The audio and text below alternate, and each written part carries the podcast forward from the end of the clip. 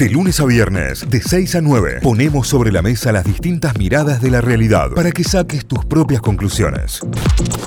Ahí va, de a poco cerrando la segunda hora de Notify. Lo hacemos ahora sí con invitado, lo habíamos anticipado. Arrancó la campaña, arrancó con todo ya hace un par de semanas, pero estamos entrando en la recta final. Nos estamos metiendo en las últimas dos semanas. Comienza noviembre y ya eh, nos quedan dos semanas hasta la veda, que será a partir, mira, de exactamente dos semanas desde este momento. Dos semanas y seis minutos, para ser más exactos. Está Rodrigo de Loredo, candidato, ahora sí, primero era precandidato, ahora ya es candidato a diputado por Juntos por el Cambio. Rodrigo, buen día, bienvenido a Notify. Cayo, Tita y Santi de este lado, ¿cómo andás? ¿Qué haces, Cayo? ¿Cómo estás vos? ¿Cómo andas, Santi? Un beso. ¿Todo ¿Cómo bien? andás? Todo bien.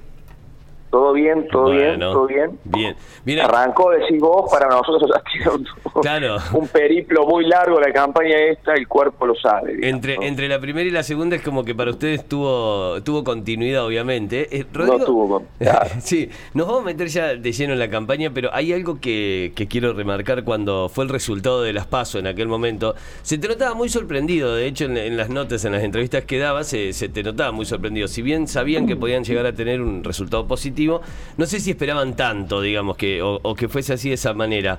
Hoy, cuando ya pasó un poco toda esa, toda esa euforia y pasó y pudieron ver un poco más, ¿qué vieron y cuál es el análisis que, que- que hicieron al respecto de eso?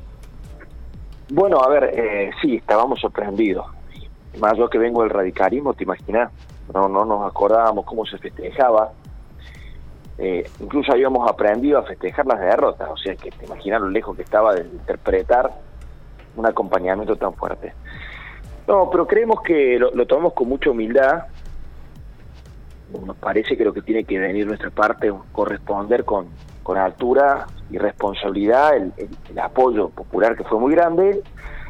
Si te soy muy franco, creo que el 12 la gente votó, nos eligió para castigar a un gobierno, nos eligió para poner un límite y estamos laburando para que el 14 la gente vote una esperanza y eso va a ser hijo también de lo que nosotros sepamos contar de qué país es que nosotros proponemos distinto al que se está administrando hoy. Claro. Claro.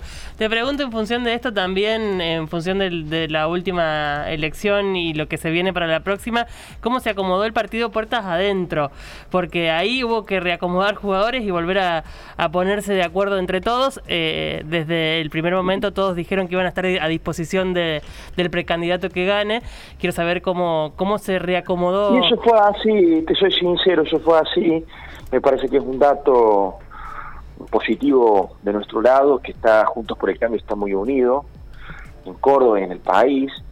Yo siempre, yo siempre lo vi así, para mí se tilinguió mucho con esto de que Cambiemos tenía varias listas. La verdad que me parece súper sano que hayamos competido, al final no hubo ninguna interna feroz, por decirlo, ¿no? Cada uno dio su opinión, su matiz, no hubo golpes bajos. El domingo fue la elección, el lunes yo estaba tomando un café con Negri, con, con Gustavo Santos, con Ser Zucaría. Eh, a lo sumo, me acuerdo que yo, fue una discusión de Facundo Manes con el Colo Santilli, un chasquibún fue, la verdad, me parece que en un proceso interno interna, la verdad que yo veo del otro lado, veo que de pronto intempestivamente hubo siete renuncias, que el presidente mismo la vio por televisión y eso llenó de angustia a la sociedad argentina. Estamos todos ordenados y unidos. Eh, me gusta decir que lo estamos fundamentalmente porque la sociedad pide que haya un espacio político que, que dé tranquilidad, que dé previsión de futuro, porque me parece que lo que nos están gobernando nos inyectan todo el tiempo una gran incertidumbre. Se dice una cosa a la mañana, se pone en duda al mediodía, se cambia la noche, Alberto dice una cosa, Cristina dice otra, mandan a uno que negocie con el Fondo Monetario, hacen una marcha diciendo no le vamos para el Fondo Monetario. Entonces la gente está con mucha incertidumbre, mucha, te diría miedo, ¿viste? Y los jóvenes, los pibes, lo- lo- lo- lo- de la sociedad en su conjunto, no, no sabe bien qué hacer, con muchas cuestiones, con el estudio, con el laburo, con dónde vivir, con si contraer una pareja o no. Entonces, yo honestamente creo que nosotros, con todas nuestras diferencias, errores, eh, tenemos que tener una, una responsabilidad por encima de eso y mostrarnos unidos y estar unidos. Y me parece que eso pasó así y es un dato de la realidad. Estamos estamos unidos en todos juntos por el cambio. Rodrigo, ayer eh, eh, ayer hablabas sobre un nuevo un nuevo paradigma, un nuevo proyecto de educación que ya, ya me voy a meter en eso también. Le, están dando un poco más de bola a todo esto que tiene que ver con, los jóvenes y eh, el primer trabajo o, jóvenes profesionales o el estudio, las becas y demás. Y en este caso meterse de lleno en, lo que tiene que ver con la educación. es un proyecto que, que, cuenta con el apoyo y la participación de Brenda Austin también, que bueno, en materia de educación es palabra más que autorizada. Eh, ¿De qué se trata puntualmente? ¿Qué, cuál es la idea de este proyecto? Son una batería de decisiones, que bien, un atajo es contar que, son ideas en las que viene laburando y peregrinando Brenda hace mucho tiempo, que es una, una mina muy coherente y con mucho prestigio este, en esta área.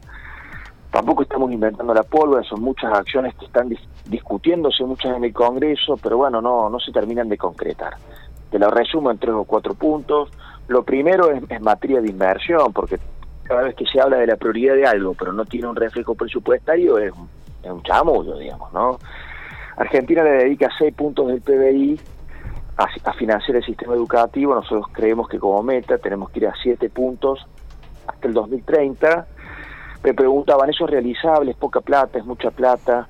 Y hay un ejemplo que es dramático. El plan platita, este que se llama, digamos que es la reacción electoral post-elección del gobierno, con subsidios eh, desenfrenados, por decirlo, ¿viste?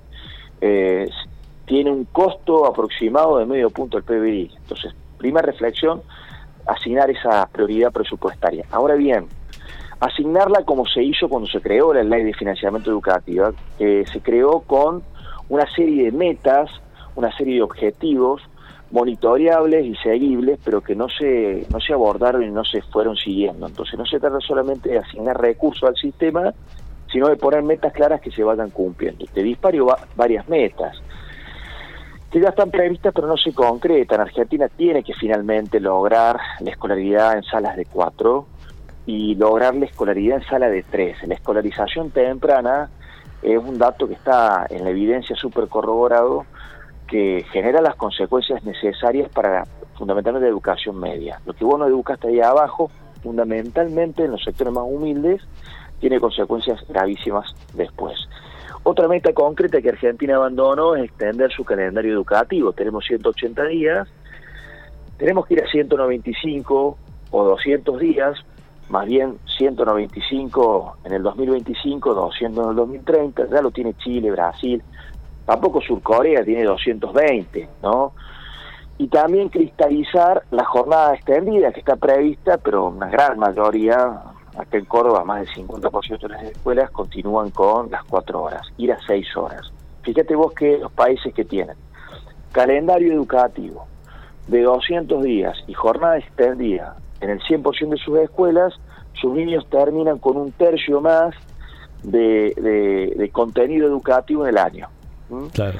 Proponemos también un tema que es muy polémico acá en este país, pero solamente con esto te, hay varios más y te voy a marear, pero, no, está bien, te dejo ¿Sabes este. qué, me pasa también con el tema de educación? Que está bien, es una puerta que siempre se ataca y, está buenísimo porque es hacia donde vamos. Pero eh, el gobierno de Juntos por el Cambio, Cambiemos, eh, eh, hizo una desinversión de cuatro años en educación también. Es muy difícil revertir eso o que ahora crean en esto, porque digo, la, la fuerte caída fue casi el 35% en esos cuatro años. Digo, estamos hablando de un tercio del presupuesto en cuatro años. No, no lo tengo evaluado así, Cayo, ¿no? No, no, pero tampoco lo tengo evaluado, son números, digo, no no es una evaluación mía, son números reales, digo, no sé, lo, podemos ver en chequeado también, digo, a lo que voy es que... Eh, sí, dale, porque porque los seis puntos del PIB se, eh, se fueron corroborando y, y, creo que actualmente están en el 5.80 y más o menos fue una constante fue más o menos una constante. Igual te quiero decir una cosa, eh, en este tema, por ejemplo, vinculado a los jóvenes, la educación y el empleo, nosotros hacemos propio el programa Primer Paso, que tiene sus vicios, que creo que fue mejorándose en el tiempo. ¿Por qué te lo traigo a colación? Porque también me parece que hay que trazar una raya y empezar a... Eh, ¿Cuál es el argumento? Ese sería un modelo provincial, tenemos este, digamos, un modelo provincial llevado a nivel nacional. tenemos, claro, tenemos un problema, ¿no? Bueno, tenemos estas ideas que tienen un consenso de cómo abordarlas. No, bueno, no las abordemos porque antes un gobierno lo hizo de una manera buena o de una manera mala. Bueno, me parece que el debate hacia adelante y a futuro. No no, no doy cuenta de esa desinversión que mencionás vos, no doy cuenta, pero vamos a suponer que hayan existido errores en el gobierno de Cambiemos en la gestión pasada, ¿no? vamos a suponer que hayan errores. El dato, Rodrigo, en 2015 era el 6,1% del PBI, en 2019 terminó siendo el 4,8% del, del PBI, eh, y en el medio la caída fue de entre el 6,1 al 4,8, fue siendo progresiva, digamos. O sea que si arrancamos con una inversión del 6,1 en 2015 y 4,8 en 2019, hay una desinversión. Bueno, si eso está chequeado, entonces fue una, una política absolutamente errática del gobierno que integró Gambino. Sí, sí, yo no lo tengo así, Cayo. Si vos decís eso está chequeado, sí, sí, sí. yo siempre, eh, cuando seguí los números, que no me especialicé en esto en mis últimos años, sí cuando era legislador, que seguía el 30% del presupuesto educativo en la provincia de Córdoba, eh, siempre entendí que más o menos los seis puntos, que fue una, una propuesta gradual, se estaba alcanzando y más o menos se mantenía y que el problema en el sistema, más que la asignación de fondos, era el monitoreo de metas y cumplimiento de objetivos. Bien. La verdad que hoy, hoy arrancamos con un diagnóstico, déjame decir esto, hoy arrancamos con un diagnóstico eh, considerado catastrófico. Después de un año de haber privado presencialidad educativa, tenemos 1.800.000 chicos que perdieron vínculo con la escuela eh, lo primero que proponemos nosotros es la necesidad de un censo para saber exactamente la realidad educativa de los niños en la, en la escuela argentina eh, y volver a las pruebas a aprender que fueron suspendidas por el gobierno también, por eso otra de las propuestas que nosotros consideramos que tiene que tener jerarquía legal es justamente la evaluación del rendimiento de los alumnos. En nuestro país se debate eso, se debate desde una perspectiva, en mi juicio, súper corporativa. A esta altura, en ningún país desarrollado del mundo, ni por izquierda ni por derecha, pone en crisis que uno tiene, en beneficio de todos los alumnos del sistema, que tener instancias de evaluación jerárquicas obligatorias por ley para ir identificando los problemas, los errores e irlos mejorando. Si hemos cometido errores en el pasado, que sea a cargo por algo la gente nos votó en contra, y tenemos que volver con aspectos cambiados, mejorados y así funciona la democracia. Eh, si yo las propuestas las anclo solamente en decir el desastre que hizo este gobierno con la educación, tampoco creo que esté contribuyendo en nada. Creo que ya se sabe, a los chicos se les pidió la presencialidad, se supuso que estaban todos educándose virtualmente, pensaban que de la misma manera se educaba virtualmente una familia que tiene eh, en un country de Córdoba dos computadoras, cuatro celulares y 100 megas, que una familia humilde con cinco chiquitos en una habitación y con un celular con el vídeo roto. Y a todos se los trató por igual y a esos chicos incluso se les suspendió el PICOR, que es la única comida caliente y fruta que reciben durante el día. Entonces, verdaderamente estamos en una situación dramática. Nosotros proponemos un acuerdo intergeneracional, que la gripe esté por otro lado, callo en esto. que qué hizo Cambiemos, que qué hizo, que, que qué desastre pasó ahora. Bueno, tracemos una raya le demos una inversión mayor, necesitamos construir las salas para escolarizar en tercero y cuarto, cuarto en, sala de tres, sala de cuatro, necesitamos evaluar rendimientos educativos y para no, no aturdirte tanto, también proponemos que esto beneficie más a los sectores medios, que, eh, a no ser preciso en los temas, pero muchos gastos escolares sean deducibles del impuesto a la ganancia. Está bien. Eh, Rodrigo, el, eh, la, último, y recién lo mencionabas vos, te, lo quiero preguntar, esto del PPP que decías de, implementarlo bien y a nivel nacional.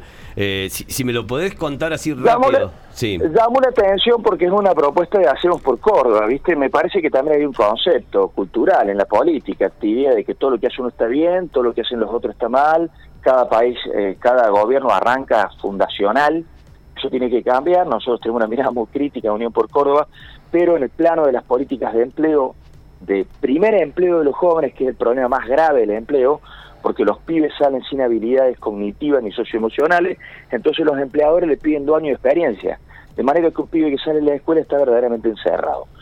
Peor situación tienen las mujeres jóvenes que tienen un, problema un 35% peor en ese sentido. Entonces realmente creemos que la Argentina tiene que tener un único gran programa de empleo joven, eh, de base ancha, que son estas becas.